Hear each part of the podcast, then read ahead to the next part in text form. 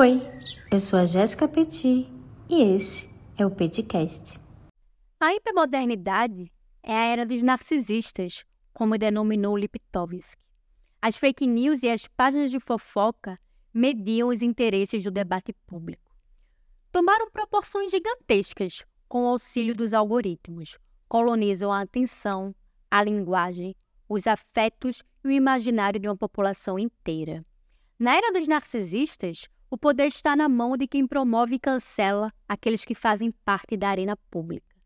Em 2023, uma estudante chamada Jéssica Vitória caiu na boca do povo. De forma completamente irresponsável, páginas de fofoca trouxeram uma pessoa anônima para a arena virtual, alegando ser a fé de um humorista famoso. Sua imagem exposta atraiu haters de todos os tipos. O fim foi trágico. Ela se suicidou. Trágico para ela, para sua família e para um país com uma democracia tão fragilizada. As empresas que financiam esse comportamento social, por sua vez, obtiveram o que buscam, acima da vida de qualquer pessoa: o lucro através da atenção. A atenção é a moeda mais valiosa do capitalismo lúdico e tecnológico. Através do uso de nossa atenção, o mercado produz em nós novas demandas. Através dela, ele consegue vender.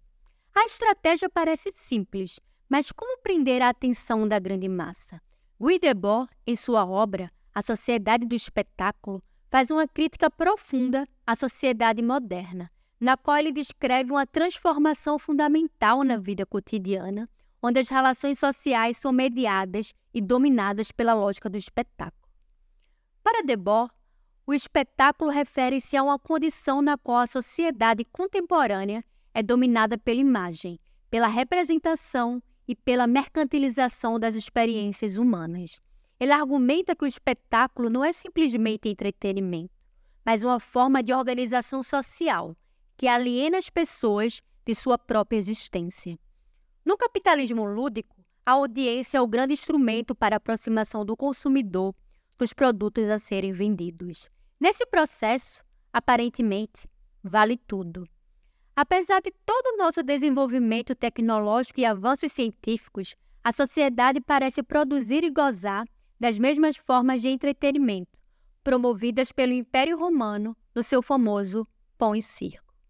Assistir à arena onde gladiadores estão prestes a serem devorados por animais ferozes parece continuar excitando os afetos dos telespectadores. Prender a atenção dos telespectadores seria inútil se não houvesse a manipulação afetiva. As pessoas querem se sentir vivas, sentir que suas vidas possuem alguma significância maior do que a de outras pessoas. A tragédia não mobiliza a atenção por acaso. Ver o outro ser esmagado, pisoteado, destruído e aniquilado não é coisa de outrora.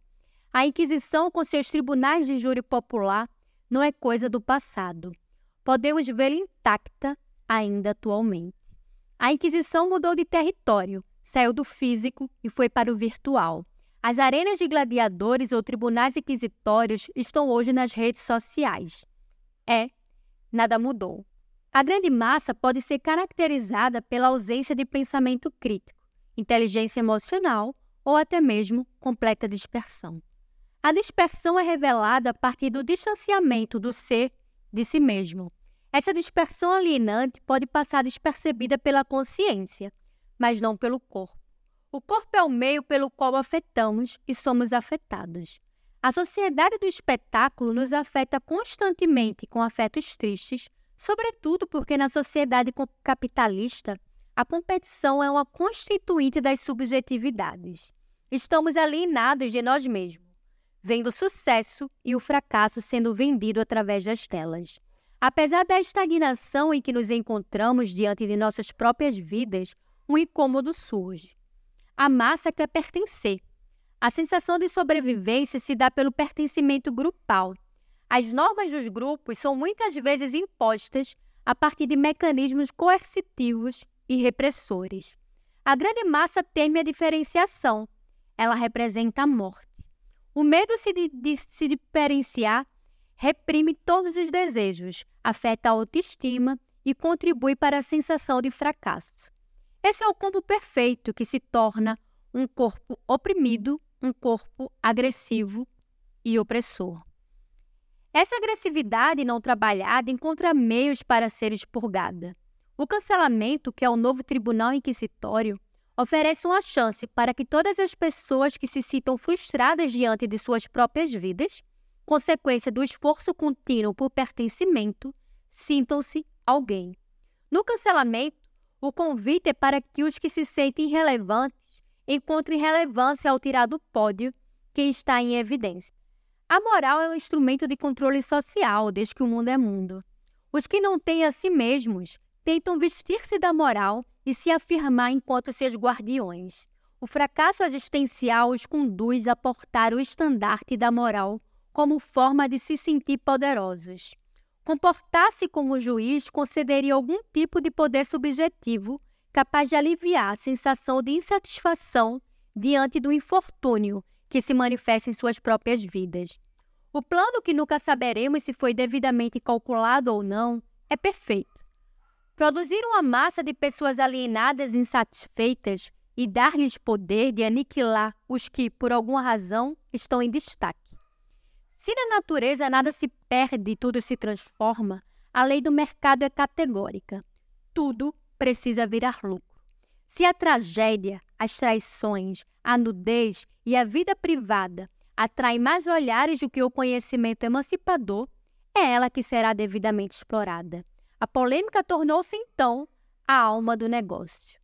Ela atrai olhares, os cães de guarda da moral, os dispersos, os que querem se sentir vivos a partir do dessecamento da vida alheia, já que as suas vidas são uma grande bosta. Sim, o mercado lucra demasiadamente a partir da vida de bosta das pessoas. A construção da polêmica enquanto negócio segue uma lógica melodramática. Alguém age de forma desagradável, alguém é o vilão de alguma história ou alguém é vítima de alguma tragédia. As narrativas oferecidas pelas páginas de fofoca dão ao leitor a chance de se sentir inteiramente diante de grandes novidades e oferecem a oportunidade de expurgar os seus demônios a partir de opiniões oriundas das projeções geradas pelo descontentamento de suas próprias vidas. É um mercado extremamente lucrativo. Possui o poder de determinar quem irá ocupar o centro da evidência do debate público. Numa sociedade onde fale bem ou fale mal, mas fale de mim, só a evidência lucrativa interessa. A exploração da vida de bosta de milhares de pessoas está aí para comprovar que na natureza mercadológica nada se perde, tudo se vende.